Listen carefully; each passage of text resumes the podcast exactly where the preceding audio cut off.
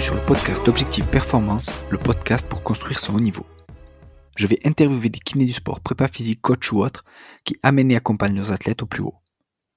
Aujourd'hui, je discute avec Mathieu Toulza. Après avoir été athlète de haut niveau en karaté, Mathieu s'est formé pour devenir podologue du sport.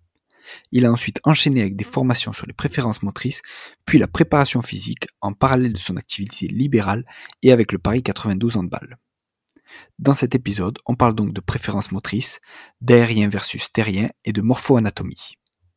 Je compte sur vous pour mettre 5 étoiles à cet épisode sur nos minutes et sur Apple Podcast. De la même manière, je vous encourage à partager cet épisode avec vos collègues pour le débriefer entre vous. Bonne écoute à tous. Salut Mathieu. Salut Julien. Merci à toi d'avoir accepté cette invitation. Merci à, bah écoute, merci à toi de m'accueillir et d'accepter de, d'écouter mon parcours. C'est super sympa. Je suis ravi de, pouvoir échanger avec toi. bah c'est, un plaisir. Merci à toi.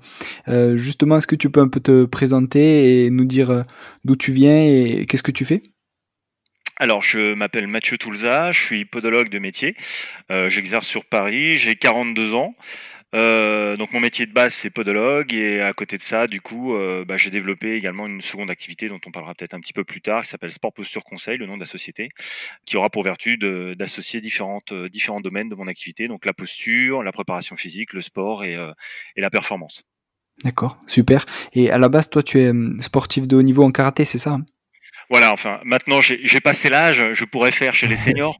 Euh, ouais, j'ai été pendant, j'ai eu une carrière qui a duré à peu près une huitaine d'années en sportif de haut niveau entre 95 et, 2003. Je faisais du karaté en catégorie mi-lourd et lourd.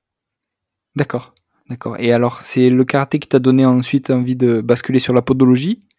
Ah, un. Alors pour faire simple, en fait, au départ, euh, bon, à mon époque, le, karaté n'étant pas un sport olympique, on avait des difficultés à avoir des, des horaires aménagés. Donc je suis parti en, en, prépa kiné, prépa podo, en me disant que j'allais passer les, les, deux concours et avec le avec le, niveau d'engagement que nécessitait la kiné, euh, bah, j'ai dû me rabattre sur sur podo entre guillemets. Pas pas par dépit, mais parce que je me rendais bien compte que j'étais incapable d'assurer les, les, deux. C'était compliqué entre les entraînements et, et, et bosser. Après, du coup, j'ai quand même passé les concours en kiné, mais j'ai raté la première année de la prépa, donc j'ai refait une deuxième prépa. Et avec mon statut de sportif de haut niveau, euh, je me suis dit que je pourrais peut-être intégrer quand même euh, l'école Saint-Maurice, une école qui est de, de kiné à Paris. Euh, ça s'est joué à peu de choses. J'étais en concurrence avec un autre gars qui, on s'est rencontré au championnat de France, il m'a battu d'un point. Il va au monde et il fait champion du monde. Donc, du coup, lui intègre l'école de kiné. Et moi, j'ai découvert le, j'ai passé les concours podo normalement et je suis rentré en podo et je suis ravi parce que ça, correspondait à ma vision des choses, mais ça s'est joué à peu de choses. D'accord, ah ouais, c'est impressionnant. Et comme après tout s'enchaîne, euh, euh, soit dans un sens, soit dans l'autre, quoi. Exactement, ouais, tout à fait. C'est, ça s'est joué à peu de choses. Hein. Bon, euh, même dans, même dans le combat, c'était serré, ça s'est joué en prolongation. Donc ça, c'était vraiment, tu vois, ça veut pas dire que j'aurais pas forcément évolué vers ce que je fais maintenant plus tard en ayant fait kiné, mais voilà, c'est, c'est un trajet de vie qui, qui a pris un carrefour à ce moment-là. Ouais, c'est intéressant. Et donc, tu es diplômé en podologie en 2001, c'est ça? Oui, exactement. Ouais. Et à quel moment euh, tu te formes sur euh, les préférences motrices avec euh, volo d'haleine et action type? Alors, pour resituer un petit peu, dans les années 2000, il n'y avait pas, euh, bah déjà Internet, c'était la préhistoire, hein, donc euh, tout ce qui était euh, connaissance, formation, aujourd'hui tu peux te former H24, 7 sur 7 si tu en as envie. C'était pas du tout le cas à l'époque. Donc je suis sorti diplômé en 2001 de l'école de, de Podo. j'ai commencé à exercer, bah, j'ai racheté un petit cabinet pour essayer de me faire la main. Entre temps, je continuais toujours ma, bon c'était plutôt la fin de ma carrière sportive. ayant des crédits étudiants, crédits pro, bon j'ai dû faire un choix, donc je me suis orienté vers la Podo. Donc pendant 4-5 ans, j'ai fait un métier de podo classique et je m'ennuyais un petit peu. Donc je suis parti après, j'ai essayé de regarder un petit peu ce que je pouvais faire comme formation complémentaire parce que c'était assez, euh, enfin c'était, il y en avait pas des masses et euh, j'ai fait le choix de m'orienter vers une formation qui était axée euh, biomécanique, podologie et, sport à l'époque, qui se faisait à l'Institut national de podo. Et ça c'était donc entre 2006 et 2008. C'était des week-ends de formation comme aujourd'hui tu as ça chez les chez les ostéos pour d'autres formations. Donc c'était sous forme de week-end, un week-end de, de trois jours tous les tous les mois pendant un an et demi. Et les préférences, je les ai découvertes beaucoup plus tardivement. Euh, c'était en 2015. Euh, je fais partie de l'Association nationale des podologues du sport. Et euh, bah, comme beaucoup d'associations qui, se, qui ont cette vertu, on se rassemble entre podos du sport pour parler de différents thèmes. Et selon les week-ends, bah, un coup, c'est un thème orienté par exemple posture. Le thème d'après, c'est orienté sur la chaussure de running. Enfin bref, il y a des différents thèmes. Et j'ai découvert vraiment par on dira pas hasard, un week-end. Alors pas les préférences motrices, mais ce qu'on appelle les chaînes GDS, c'est-à-dire ce sont des chaînes musculaires qui ont été mises en évidence par Godlive Dennis Strive dans les années 70-80, qui était une kiné de formation, et grosso modo qui avait remarqué que dans l'attitude, dans la motricité, dans la manière de bouger, bah en fait il y avait une manière qui était propre à chacun. Et durant cette formation, quelqu'un d'autre, quelqu'un, un copain de, de, de Podo m'a dit écoute, c'est génial, mais viens faire le, le module 1 de Volo d'Haleine en préférence motrice. Alors Cyril Jeanne, qui est, euh, qui est à l'origine de Volo d'Haleine, était au tout début de sa carrière, si j'ose dire, euh, non pas de, préférence motrice, mais d'enseignant. C'était vraiment en train de se structurer. Et euh, bah, je me suis dit, ok, pourquoi pas. J'ai trouvé ça très intéressant. Il m'a dit, tu vas voir, c'est vraiment bluffant. Et c'est vrai qu'à partir du moment où j'ai mis le pied dans ce, dans ce premier module, on a essuyé un peu les plâtres avec la NPS. Bah, je suis tombé vraiment. moi, je suis quelqu'un de passionné et clairement, là, j'ai mis les pieds dedans. J'ai dit, putain, c'est énorme. Euh, et, je suis parti à fond dedans. Voilà. Donc j'ai fait après tous les tous les modules de volo d'haleine. Euh, j'ai lu tout ce que je pouvais sur le sujet. J'ai essayé de regarder toutes les vidéos qu'il y avait à l'époque. Puis j'ai voilà, j'ai repensé, essayé de repenser ma ma capacité d'exercer en cabinet avec ça parce que c'est tu le vois bien quand tu te formes c'est une chose mais des fois quand tu retournes en cabinet quand ça ça en fait ça bouscule complètement ta vision des choses parce que euh, je je sais pas j'imagine qu'en kiné c'est un peu pareil euh, mais on, nous formait nous énormément en biomécanique traditionnelle c'est-à-dire qu'en gros tout le monde fonctionnait de la même manière s'équilibrait de la même manière et à partir du moment où tu découvres les préférences bah tu te rends compte que bah ça met un grand coup de pied si j'ose dire dans dans tout ce que tu as appris. Ça veut pas dire que tout est acheté c'est pas ça. C'est juste qu'il faut complètement moduler euh, cette perception des choses parce que euh, l'utilisation d'un squelette, elle est vraiment propre à chacun et les préférences motrices permettent justement de bah, d'aller chercher ce, détail en fait. Et c'est vraiment un milieu qui m'a fasciné et voilà comment euh, j'ai commencé chez Volo. Et est-ce que tu peux nous décrire alors euh, à quoi ça correspond ces préférences motrices? Alors en fait, des préférences motrices, bon, on en a des, on a des centaines. Hein, elles, se, elles se marient toutes les unes avec les autres. Grosso modo, un humain est capable de tout faire. Euh, le but premier d'un humain, on va le réduire, si j'ose dire, à un système nerveux. Donc un système nerveux, c'est un cerveau avec un, un système nerveux périphérique. Et grosso modo, l'idée de ce système nerveux, c'est de survivre quoi qu'il advienne. Donc c'est avant tout environnement dépendant. Donc l'idée principale, c'est que autant que possible, en dehors d'une blessure, d'une consigne inverse et d'un environnement qui ne le permettrait pas, notre système nerveux a des préférences pour tenir debout. Donc, grosso modo, sa priorité absolue à ce système, c'est l'équilibre. Si jamais il tombe, il y a un risque de mort et in fine, euh, il pourra pas observer ce qui se passe autour de lui. Donc, dès le départ, dès les premières semaines de la vie intra-utérine, il y a des mouvements qui se font euh, dans la vie, durant la vie fétale, qui permettent en fait de mettre en place tout un tas de connectiques, si j'ose dire, qui après seront des, autoroutes, des voies facilitatrices pour tenir debout. Après, au fur et à mesure de l'évolution du bébé, de l'enfance, de l'adolescence, on apprend d'autres motricités, d'autres patterns, mais ils ne seront jamais aussi naturels que ces préférences d'équilibration en fait. Donc certains s'équilibrent dans leur espace avant. On a, nous, c'est ce qu'on appelle des aériens ou des marches par le haut. D'autres s'équilibrent dans leur espace arrière, c'est ce qu'on appelle des terriens ou des marches par le bas. Et euh, après, on s'équilibre plutôt à dominante droite ou plutôt à dominante gauche. Et selon l'environnement et selon ce que l'on peut exprimer, en fait, on passe d'une motricité à l'autre, mais idéalement, quand on a besoin d'être performant, quand on a besoin de durer dans le temps, notre système nerveux, c'est bien qu'il puisse évoluer dans la préférence qu'est la sienne. D'accord. Et quand tu parles de quand tu parles de dominante plutôt droite ou plutôt gauche, ça rejoint la latéralité ou rien à voir? Alors, ça rejoint, ce sont des motricités de survie, c'est-à-dire que par exemple, on, on, va différencier un côté qui a pour vertu, on est pour reprendre l'origine, on est avant tout des êtres verticaux. C'est-à-dire que la force principale contre laquelle on, on lutte durant toute notre vie, c'est la gravité. Et in fine, pour lutter contre cette gravité, même si nos deux côtés, le côté gauche et le côté droit, sont capables de nous tenir à la verticale, il y en a un sur laquelle on va plus facilement se réfugier. Alors cette tendance, elle est beaucoup plus marquée chez l'aérien que chez le terrien. Néanmoins, on a quand même un côté droit ou un côté gauche. Alors certains vont te dire euh, ma jambe dynamique ou ma jambe raide, c'est plutôt le côté droit ou plutôt le côté gauche. Et à partir de là, c'est vraiment une motricité de survie. C'est pas celle avec laquelle tu vas taper dans un ballon. C'est pas forcément lié à la latéralité de ta main qui te permet d'écrire. C'est vraiment des motricités qui sont avant tout pour lutter contre cet effet de la gravité. Donc pour lutter contre le fait de s'écraser contre le sol ou si je veux dire contre la chute. Parce qu'encore une fois, la priorité du système nerveux, c'est de ne pas tomber. À partir du moment où il tombe, il y a un risque de mort et du coup, euh, bah, ça entame complètement sa survie.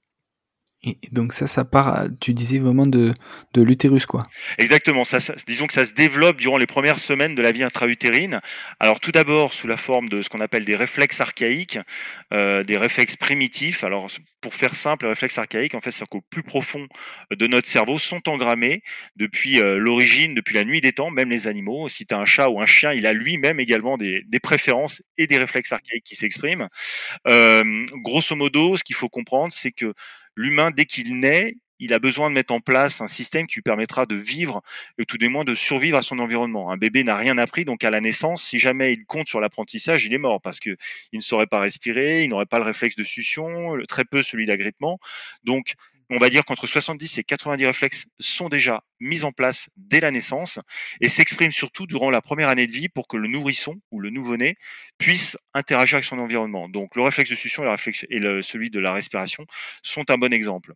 Parmi ces 70-90 réflexes, il y en a 40 ou 50 qui impactent directement la motricité et éventuellement la posture et du coup Parmi ces réflexes, ils doivent s'éteindre durant la première année de vie. Ils ne disparaissent jamais, parce que ce sont des réflexes de survie, mais ils doivent s'éteindre. Si ce n'est pas le cas, ils vont perturber les apprentissages de motricité ou de pattern de mouvement que tu vas apprendre par la suite.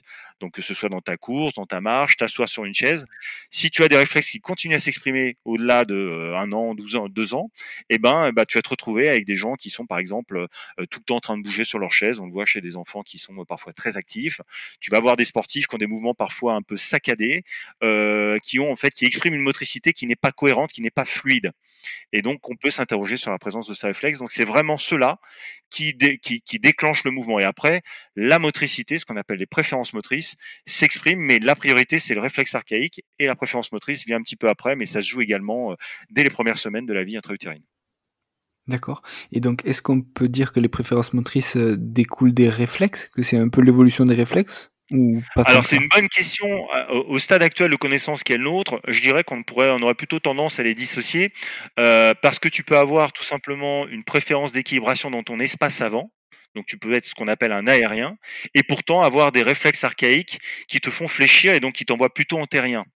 Par exemple, si tu as, si tu es euh, un, aérien et tu as un, réflexe de d'agrippement, donc c'est tes, mains ou tes pieds qui qui, qui, qui un effet de grasping au niveau du sol, ça va avoir tendance à activer tes chaînes de flexion, à te faire fléchir et donc à te rendre plus terrien que tu ne devrais l'être.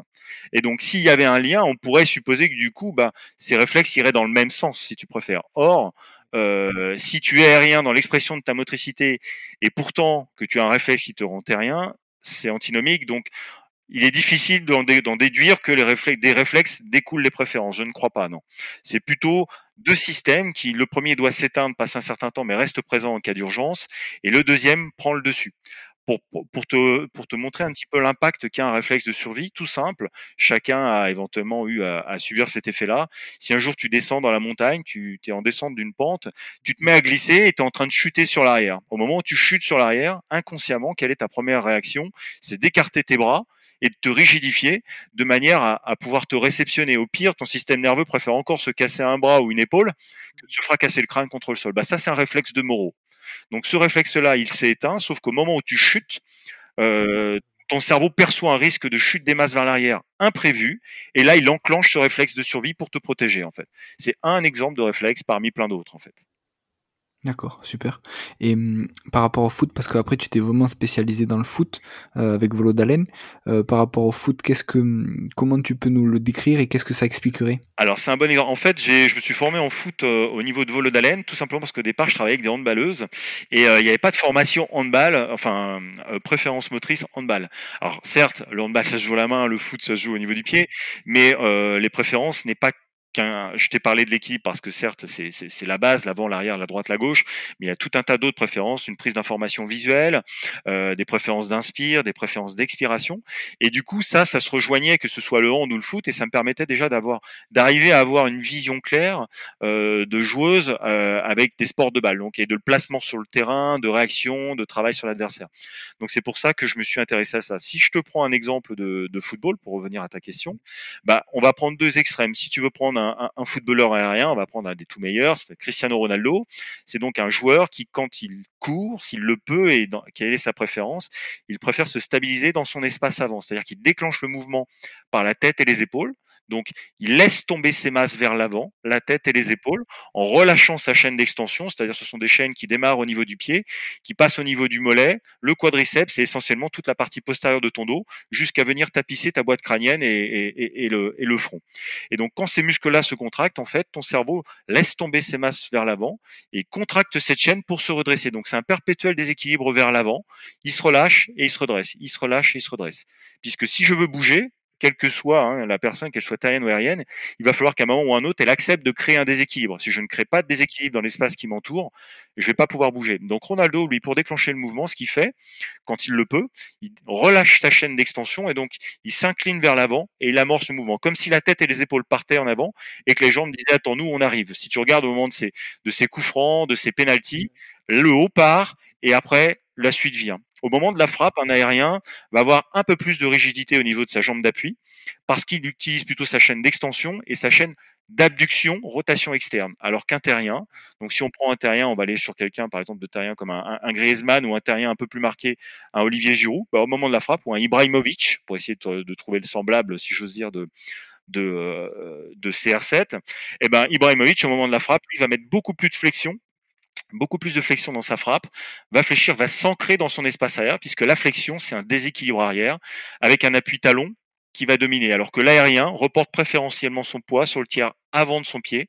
Le terrien, il est préférentiellement en appui sur son tiers postérieur de pied. Et par rapport au, démarrage du coup euh, de Giroud ou d'Ibrahimovic par rapport à, à CR7, eux, c'est le bas qui va bouger. On appelle ça des marches par le bas. Euh, eux, ce sont des marches par le bas, alors que Ronaldo, c'est marche par le haut. C'est-à-dire qu'en gros, ton système nerveux, il y a deux extrémités, le haut et le bas. L'extrémité haute, c'est la tête et les épaules. L'extrémité basse, c'est le bassin. Et eh bien, il y en a dont la préférence est de déclencher l'extrémité haute, les aériens, et l'autre, ce sont de déclencher l'extrémité basse, les terriens. Donc, c'est le bassin et la jambe qui va amorcer le mouvement, et le tronc et la tête qui viennent après. Donc, ceux-là sont en déséquilibre arrière pour déclencher le mouvement, alors que les aériens sont en déséquilibre avant pour amorcer le mouvement.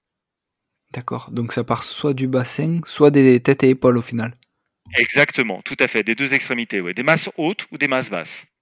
Et hum, du coup, après ça, tu as fait aussi la formation euh, Action Type. Ouais. Est-ce que tu peux nous expliquer ce que c'est et quelle est la différence avec euh, la formation Volo d'haleine alors voilà, moi après avoir fait euh, bah, à l'époque la, la, la, majeure partie des, des modules, parce qu'encore une fois c'est un, sujet qui m'avait fasciné, j'entendais parler beaucoup d'action type.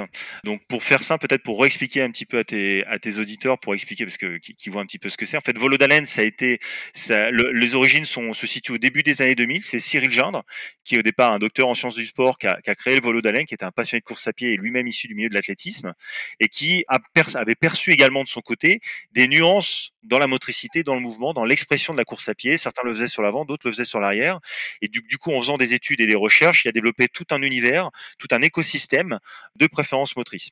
D'un autre côté, Action Type, eux, sont un peu plus antérieurs, si j'ose dire, à, Cyril. C'est-à-dire que c'est Ralph Hippolyte et Bertrand Terola, ce sont deux entraîneurs de volet de haut niveau qui se sont rencontrés dans les années 90 et qui ont constaté que lorsqu'ils demandaient pour la faire simple, une consigne à un de leurs joueurs, quel qu'il soit, donc euh, plutôt de volet, bah, sur 10 joueurs type, pour la même consigne, tu avais 10 manières de faire différentes. Du coup, ils, se sont dit, il y a un problème, puisque à l'époque, le dogme des techniques, c'était la technique idéale, c'est-à-dire il y a la technique qui performe et celle qui ne performe pas, donc ils ont récidivé dans leurs consignes, ils ont essayé justement de demander à leurs joueurs d'appliquer ce qui marchait pour eux, Ralph et Bertrand.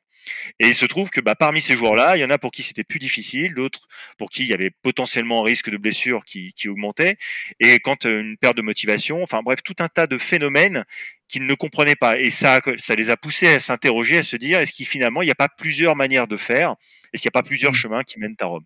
Donc Action Tap a pris mmh. naissance dans les années 90.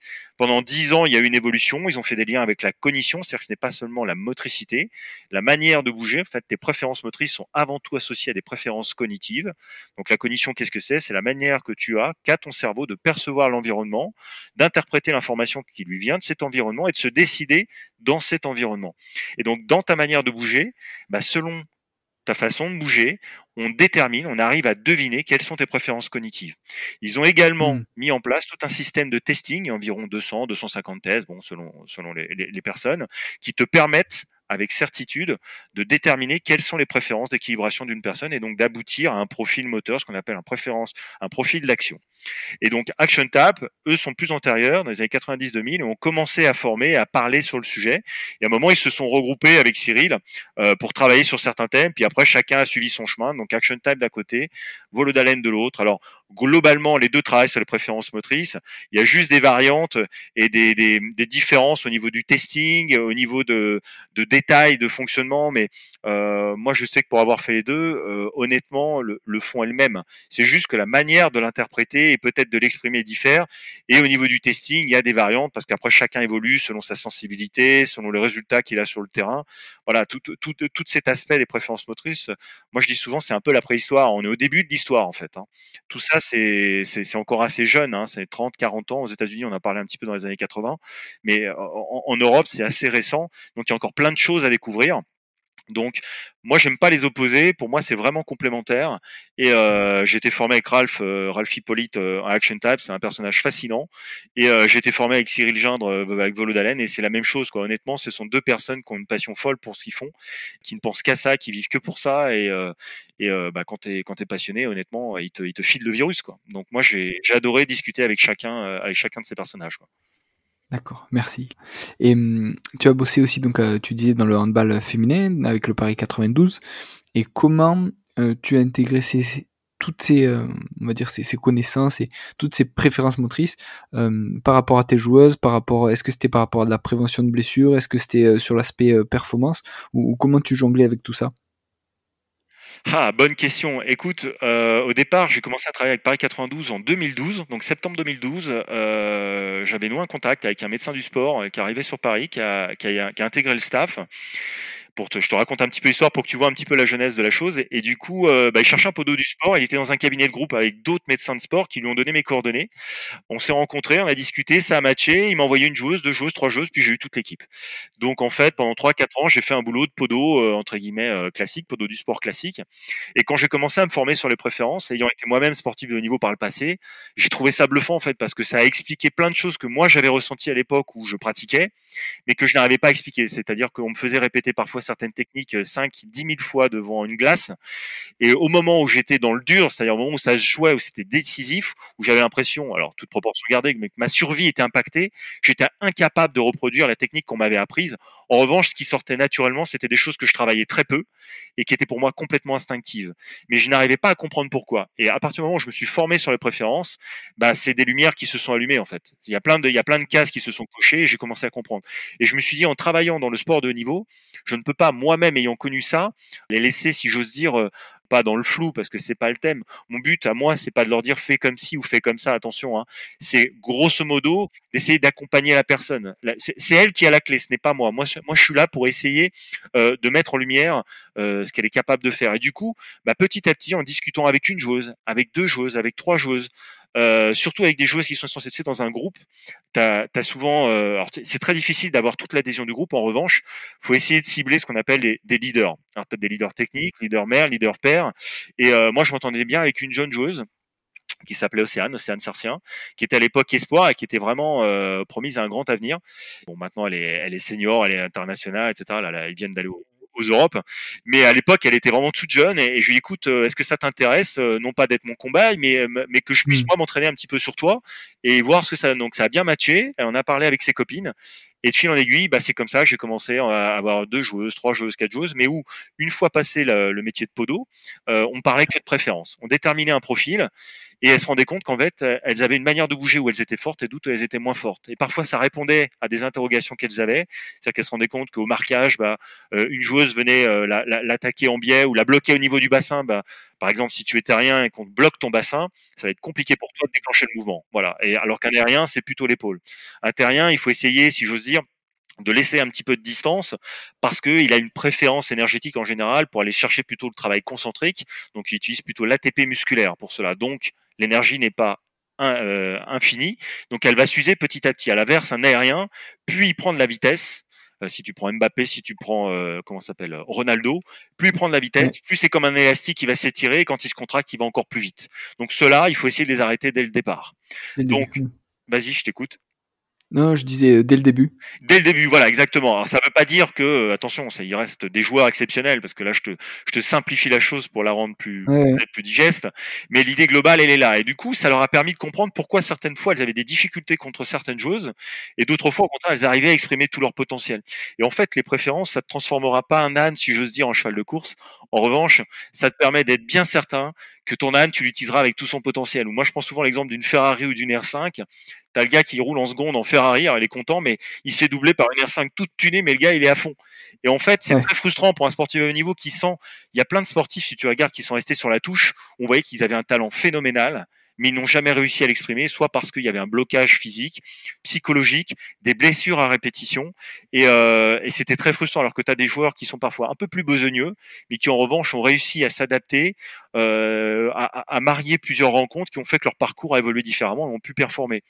Et c'est ça en fait les préférences motrices, c'est apprendre ou essayer d'aider les gens à les guider vers leur maximum de leur potentiel. Leur système nerveux sait ce qui est bon pour eux. Mais comme on est des êtres très euh, influençables, parce qu'on on observe ce qu'on ce qui regarde autour de nous, forcément, si je veux être bon et que je suis au tennis, je vais regarder ce que fait Federer, c'est le meilleur au monde. Mais mmh. peut-être que ma motricité n'est pas celle de Federer. Donc l'idée, c'est quoi? C'est d'essayer de laisser mon système nerveux, de l'emmener dans un environnement pour que tout s'enclenche tout seul, en fait. Et ça, c'est assez fascinant. Et la joueuse, elle n'a pas besoin de, de, 3 ou 4 heures d'entraînement. Hein. Une fois que tu arrives à la placer dans un système dans lequel euh, elle se sent performante, tout se met en place. Et ça va très très vite. C'est ça qui est bluffant. Et, et tu le vois, ne serait-ce qu'au niveau du regard, c'est bluffant. Donc du coup, ça c'est d'un sourire. Moi, j'avais travaillé avec une joueuse, pour te dire, une gardienne. J'avais été là voir un match, elle avait pris 23 buts, il y en avait 17 qui venaient dans la même zone. Parce que ces préférences motrices sont annexées à des préférences visuelles. Donc, euh, grosso modo, vision haute pour un aérien, vision basse dominante pour un terrien.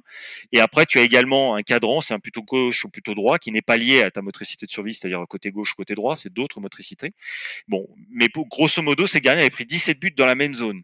On a fait un travail ensemble avec un cache-œil tout simple. On lui a caché son œil dominant, donc l'œil, ce qu'on appelle l'œil moteur, celui qui perçoit le mouvement le plus facilement par rapport à l'autre. Elle faisait la tête. On a changé le cache-œil.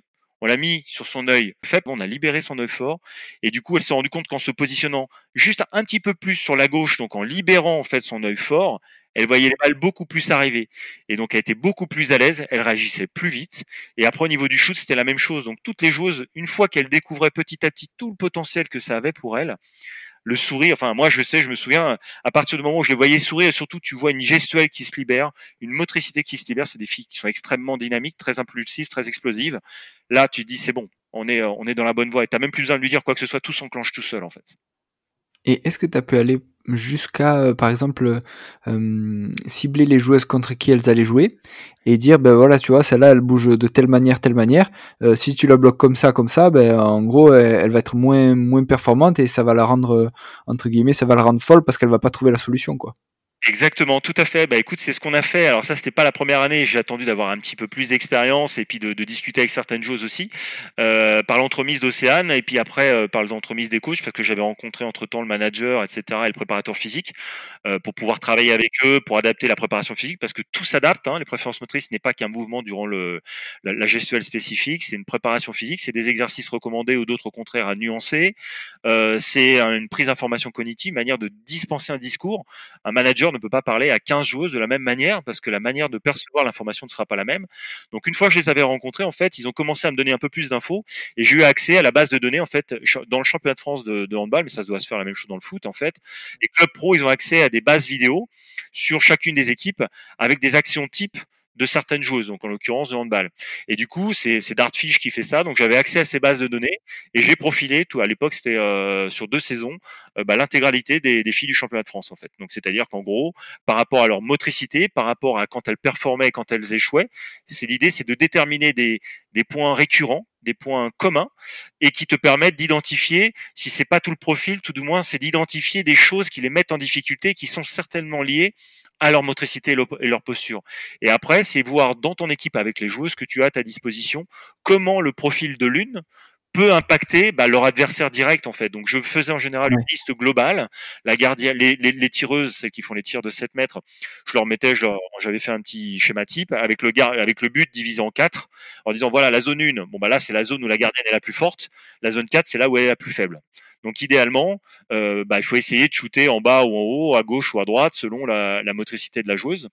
Et après, bah, pareil, euh, une joueuse qui était arrière gauche, euh, pour shooter, son opposante pouvait la bloquer comme ceci. Donc on essayait d'agencer le tir, on essayait de voir comment on pouvait les embêter et de réduire surtout les zones sur le terrain où ce sont des zones, on va dire, de vigilance, c'est-à-dire qu'en fait, ton œil moteur comme je t'ai dit tout à l'heure, tu as un œil moteur, c'est un qui perçoit le mouvement et la vitesse. Alors les deux yeux le font, hein, mais il y en a un qui est plus performant que l'autre.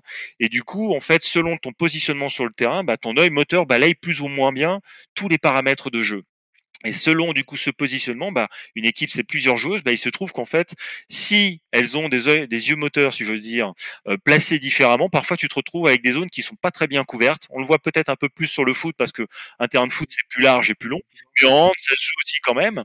Et du coup, bah, c'est une zone où pour voir la balle, elles vont du coup mettre plus de temps l'adversaire va peut-être pouvoir s'engouffrer plus vite et potentiellement ça va créer une fragilité. Voilà, encore une fois on caricature un petit peu, mais c'est pour expliquer un peu les choses. Et l'idée c'est d'essayer de se rendre ces zones de vigilance bah, les plus petites possibles, voire peut-être d'interchanger les joueuses parce que ça ça peut être fait en hand. En foot c'est plus compliqué, mais en hand une joueuse peut rentrer pour une phase d'attaque et une autre joueuse peut rentrer pour une phase de défense. Et du coup parfois bah, tu te retrouves avec des joueuses qui sont juste là pour contrer une attaque type et des joueuses qui sont juste là pour aller shooter dans une attaque type. Et alors, est-ce que tu as essayé justement d'entraîner, euh, par exemple, une joueuse J'en reviens à ce que tu dis sur les euh, yeux euh, directeurs, c'est ça? Les yeux moteurs L'œil directeur, c'est pour une visée centrale, un point fixe. L'œil moteur, c'est tout ce qui perçoit le mouvement. D'accord. Et donc, est-ce que tu arrivais à entraîner, on va dire, un œil moteur, pas celui qui était le plus fort à la base, tu entraînais l'autre œil moteur par rapport au poste de la joueuse ou pour qu'elle soit plus performante? Tout à fait, tout à fait. En fait, euh, quand, tu quand tu détermines une motricité, on appelle ça donc un profil moteur. La porte d'entrée d'un profil moteur, c'est quoi? C'est son œil. Parce que c'est relié à un hémisphère cérébral et c'est à partir de là, en fait, que toute la motricité va s'enclencher puisque c'est avec lui que tu perçois, entre guillemets, ton environnement. Et du coup, quand tu changes la perception de l'œil, si je te fais simple, si tu as ce qu'on appelle un aérien très marqué, euh, œil moteur droit, si tu lui masques cet œil moteur droit tu lui fais prendre l'information avec son œil moteur gauche, il va devenir terrien, très marqué, œil moteur gauche. Donc tu inverses complètement la motricité de la joueuse en fait. Donc c'est pas anodin que de travailler comme ça, parce que quand tu masques un œil moteur, tu masques pas seulement cet œil, tu masques tout le profil dominant de la joueuse. Donc tu la mets dans sa zone faible. Donc ça peut être perturbant. Donc faut essayer de pas le faire trop souvent. Ça peut être bien de temps en temps de le faire pour qu'elle se rende compte justement de ces nuances et surtout parce que des fois, bah, encore une fois, l'environnement fera que le mouvement viendra de l'autre côté de sa vision. Et elle n'aura pas le choix. Donc c'est bien que de temps en temps, dans le sport où elle est, elle apprenne à travailler avec cette zone, si j'ose dire, cette zone faible.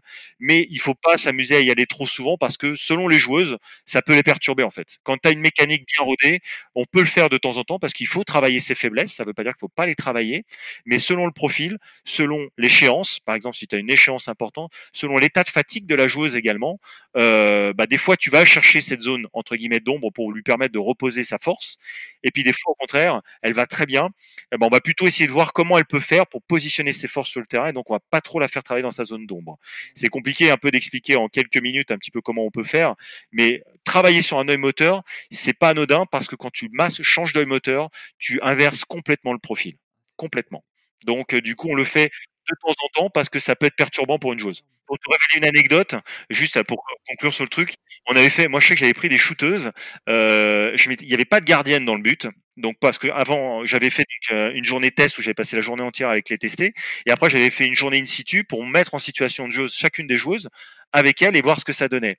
Et du coup, je demandé à chacune des joueuses de champ de mettre un cache-œil, de faire cinq shoots avec l'œil moteur dominant et cinq shoots avec l'œil non dominant, et eh ben il est arrivé sur des joueuses qui étaient en général qui très minutieuses sur cinq shoots avec l'œil dominant masqué de pas en mettre une. C'est-à-dire qu'en gros, elles visualisaient le but ou moi dans les buts qui bougeaient un petit peu avec leur œil dit plus faible, elles le mettaient pas. Et parfois, il y a même parfois j'étais même pas dans les buts, elles n'arrivaient même pas à cadrer. Et dès que tu changes, hop, elles y retournent. Donc c'est te dire la puissance de l'outil quand tu travailles avec ça, ah, c'est incroyable. Et justement après, donc tu t'es formé en, prépa physique avec euh, transfert, c'est ça? Voilà, alors en parallèle, en 2016, j'étais très intéressé par la préparation physique parce que pareil, à mon époque, en, karaté, c'était un peu les balbutiements, surtout que nous, c'était la culture, c'était un peu ancestral, c'est-à-dire que en gros, tu devais travailler au poids du corps, pas de musculation parce que ça va te ralentir, ça va te dire.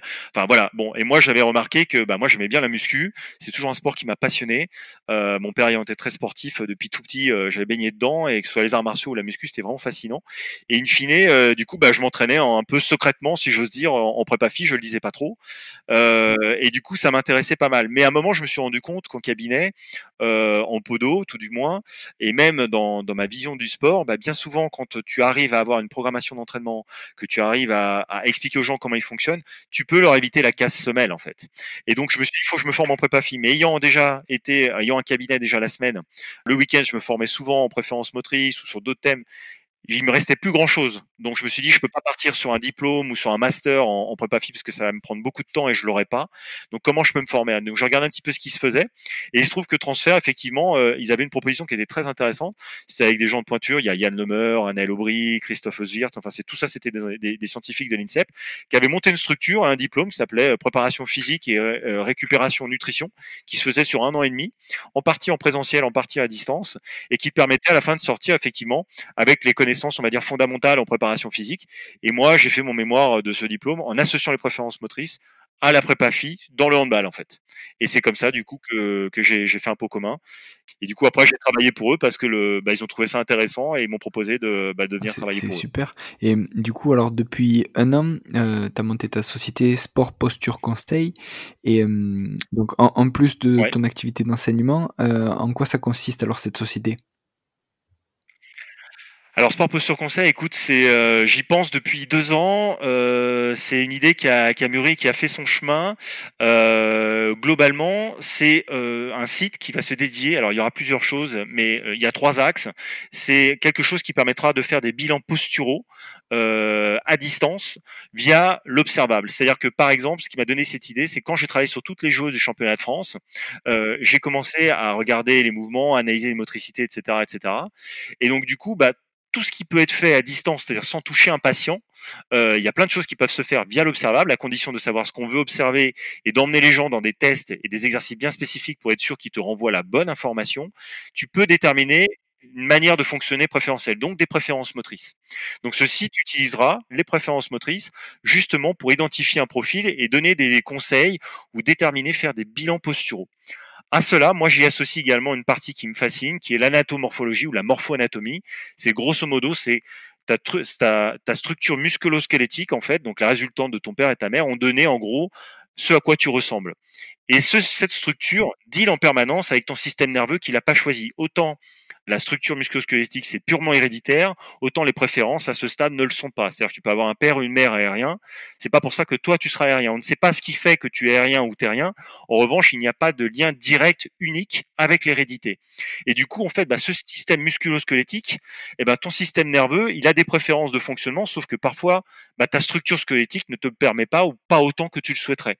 Pour illustrer peut-être mon propos, si tu es quelqu'un qui est terrien, donc qui a une préférence d'équilibration sur son espace arrière, tu aimes bien en général du coup avoir de la flexion pour mettre plus d'ancrage au sol, t'équilibrer plutôt sur la partie postérieure de tes talons, et donc si tu mets plus de flexion, bah, tu vas mettre sous tension tes articulations de la hanche, de la cheville et du genou.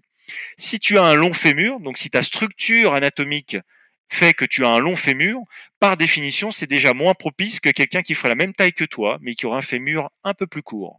Et du coup, travailler uniquement sur la préférence motrice, dire voilà, t'es terrien, faut que tu fasses de la flexion, fais-moi du squat, ou t'es rien 10 minutes, pour moi, c'est regarder qu'une partie de la chose. C'est comme si tu regardes, en fait, une voiture, mais tu ne regardes pas qui la conduit.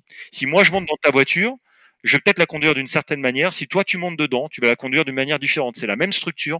En revanche, le commandant à l'intérieur, donc en l'occurrence pour nous, le système nerveux, le cerveau est complètement différent. Donc ce sont des échanges et un deal en permanence. Le squelette renvoie des informations et les muscles renvoient des informations au cerveau.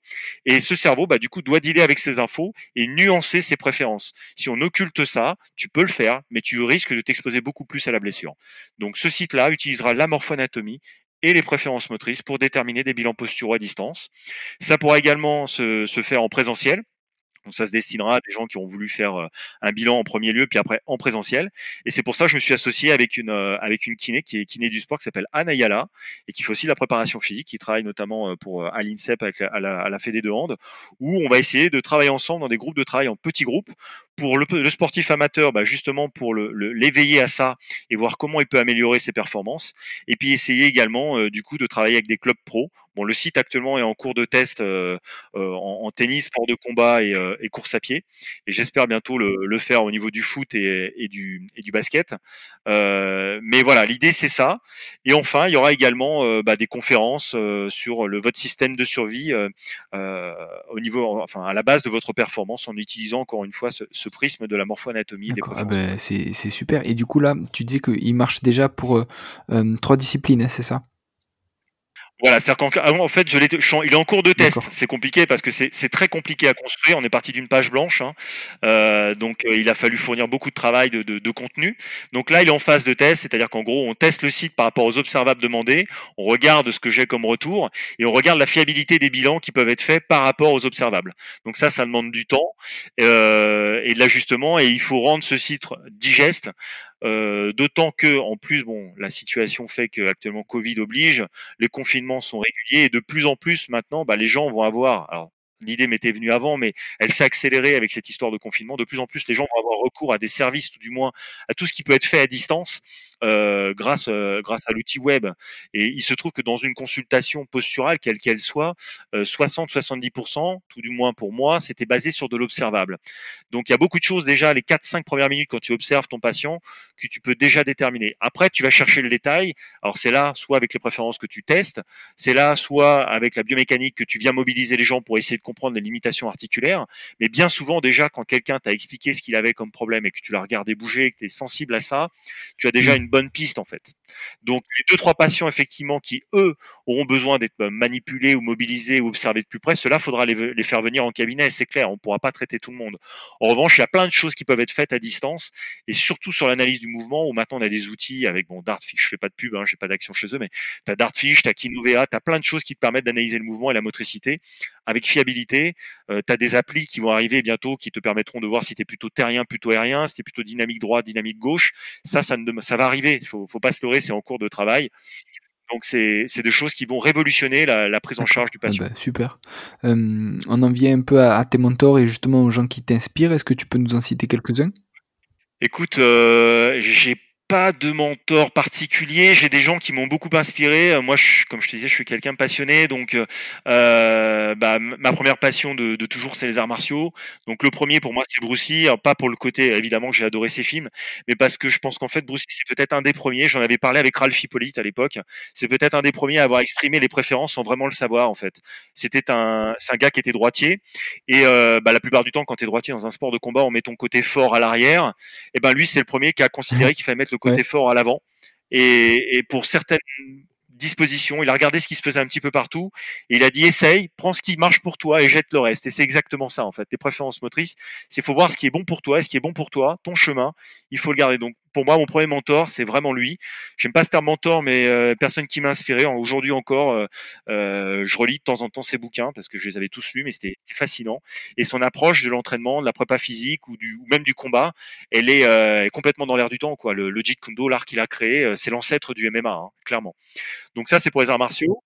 Ensuite, je te dirais que bah, j'ai beaucoup apprécié. Alors si on reste dans le prisme des prefs, moi, Ralph, Ralph Hippolyte, c'est un personnage que j'ai trouvé vraiment très attachant, fascinant Cyril également, parce que c'est quelqu'un qui est, euh, qui est passionné, qui se pose beaucoup de questions. Donc, euh, c'est vraiment deux personnes qui, dans le milieu des, préférences motrices et de la morphoanate, m'ont beaucoup inspiré. Et puis, euh, bah, peut-être un truc un peu, ça va faire un peu redondant, mais mon, papa, qui, qui m'a initié au sport très jeune et qui est, euh, qui est quelqu'un vraiment de, de, passionné aussi et qui, euh, qui m'a qui a stimulé ma curiosité. et voilà, pour l'anecdote, je, je, le voyais, il faisait de la boxe, de la boxe américaine, lui, dans les années 80. Et avant de faire des arts martiaux à 9 ans, bah, je m'amusais à faire des coups de pied comme lui devant la glace. Et il se trouve que c'est devenu après mes spéciaux. Donc, bah, je, voilà, c'est c'est quelqu'un qui m'a qui m'a beaucoup ah bah, C'est super. et du coup, au niveau des, des livres, tu avais cité les Bruce Lee. Et est-ce qu'il y a d'autres livres justement que tu relis régulièrement et Oui, alors voilà, pour revenir dans un schéma plus neutre, bah écoute, moi, il y a un bouquin qui m'a qui m'a fasciné. C'est un livre qui s'appelle Anatomie impertinente. Euh, c'est un, je crois que c'est le directeur du, du Muséum d'histoire naturelle de, Paris qui a écrit un bouquin en fait sur l'histoire, sur l'histoire du squelette, l'histoire de la forme des viscères, des muscles, et on se rend compte qu'en fait que rien n'a été laissé au hasard. Euh, tout, ce qu'on a en nous, toute la forme de notre structure, de notre de, notre être, euh, a un sens en fait. Donc c'est ça qui est fascinant. Et c'est pour moi la porte d'entrée à la morpho-anatomie parce que c'est vraiment, euh, c'est pas anodin, la modification d'une forme, l'évolution humaine, euh, tout ce qui est euh, la, la, la, la, préhistoire en fait, comment des premiers vertébrés jusqu'à aujourd'hui, donc il y a plus de 400 millions d'années jusqu'à aujourd'hui, comment on évoluait. Donc ça, c'est un bouquin qui est fascinant. Un deuxième livre que j'ai beaucoup aimé, qui s'appelle Le gène du sport, qui a été écrit par David Epstein en 2014, où il a rencontré plein de sportifs, des scientifiques, des sportifs, tout un tas de chercheurs également qui a fait des études pour faire la différence entre ce qui était inné dans le sport et ce qui était de l'acquis. Donc tu as toutes les théories, il n'y en a pas une qui est meilleure que l'autre, mais c'est sympa de faire un pot commun qui regroupe, euh, qui regroupe tout ça. Ouais, il y a Rudy Koya qui en parle euh, justement de ce livre-là dans l'épisode 17. Voilà, Rudy Koya, bah, que, que, je connais aussi. Ouais. Ça, c'est un bouquin qui est, qui est vraiment euh, qui est super en fait, parce que ça bouscule les comment dirais les idées reçues et euh, ça parle morphoanate. Enfin, il n'y a pas que ça, mais ça en parle. Donc moi, ça ça m'a vraiment attiré. Euh, donc ça, c'est un bouquin pour celui qui est un peu curieux et qui essaye, qui a envie de comprendre un petit peu, bah, justement, ces différents entre l'inné et l'acquis, parce qu'il y a toujours une bataille entre les puristes qui vont te dire que tu peux en t'entraînant devenir comme si, puis ceux qui vont dire, mais non, c'est mort, laisse tomber, tu seras jamais champion. bon, bah, il y a peut-être un, terrain intermédiaire à trouver et, euh, et, ce bouquin est très bien. Ouais, vraiment il est très bien. Après il y en a d'autres. Euh, il y a des bouquins sur les sur les neurosciences qui sont très intéressants. Euh, il y a, il y a le guide du cerveau. Bon moi j'aimais bien parce que c'est c'est un domaine qui m'intéresse. Et puis un bouquin qui peut être sympa, peut-être un entre deux, c'est Sapiens. Pareil, c'est ça avait été écrit dans les années 2000 par un, un, un chercheur d'origine israélienne qui a mis qui a, qui a expliqué un petit peu l'évolution de Sapiens. Et on se rend compte qu'en fait, bah, l'homme qu'on est devenu aujourd'hui, finalement ça s'est pas joué à grand chose, euh, comparé à, à, la chaîne animale, quoi. Hein. C'est-à-dire qu'avant, à l'époque préhistorique, c'était les extrémités de la chaîne, c'était le requin et le lion, et puis l'humain est un peu près au milieu, et puis bah, maintenant l'humain est au sommet de la chaîne, et il a fallu quelques modifications euh, génétiques pour qu'il euh, y ait une révolution cognitive en nous et qu'on soit devenu euh, capable de fabriquer des avions alors que d'autres continuent encore à grimper des arbres. Voilà, donc. Parfait. Eh ben, ouais, nickel. Si il y a des gens qui nous écoutent qui ont des questions à te poser et qui veulent te contacter, par quel biais ça peut ça peut le faire? Est-ce qu'il y a des réseaux sociaux sur lesquels tu es actif ou comment on fait? Bien sûr, bien sûr, ouais, je suis très actif. Euh, alors sur LinkedIn. Alors pour ceux qui ont LinkedIn, alors mon prénom, mon nom, Mathieu M A D T H I E U. Toulza, T-O-U-L-Z-A. Euh, donc sur LinkedIn, je suis également actif sur Facebook, donc même prénom, même nom. Euh, il y, a y a le Facebook de la société, mais pour l'instant, il n'y a pas eu de posts qui ont été faits dessus, donc les gens, s'ils sont curieux, j'écris tout un tas, enfin tout un tas, j'écris pardon quelques articles. Par contre, j'ai fait tout un tas de posts sur, mes sujets qui me passionnent, donc ils pourront très bien, en se rendant sur les pages, euh découvrir les posts, que ce soit sur la morphoanatomie ou préférence motrice. Et il y a également Instagram, et là pour le coup, Instagram, c'est au nom de la société, donc c'est Sport Posture Conseil, mais c'est les mêmes posts qui ont été faits sur Facebook ou sur LinkedIn qui ressortent sur Instagram. Donc euh, voilà, sur les sur les trois réseaux, c'est actif. Il euh, n'y a pas de souci. Je suis, si, c'est avec plaisir que je répondrai euh, s'ils si, le souhaitent à, leurs questions. Merci beaucoup Mathieu en tout cas pour le temps passé à répondre à mes questions. Bah, de rien, c'était un vrai plaisir, Julien. J'ai pas vu le temps passer. Et, voilà, comme je t'avais dit, je suis un bavard, donc ça, ça passe. Je pourrais t'en parler. Pas de souci. Eh ben, merci beaucoup et à très bientôt en tout cas. Merci Julien. Merci. À très bientôt. Au revoir à tous. Voilà. J'espère que vous êtes régalés si cet épisode vous a plu, n'hésitez pas à mettre 5 étoiles sur nos minutes ou Apple Podcast et à le partager au plus grand nombre. Vous pouvez aussi me contacter directement pour me faire un retour. Si vous voulez que j'interviewe certaines personnes en particulier, dites-le moi. À très bientôt pour un nouvel épisode.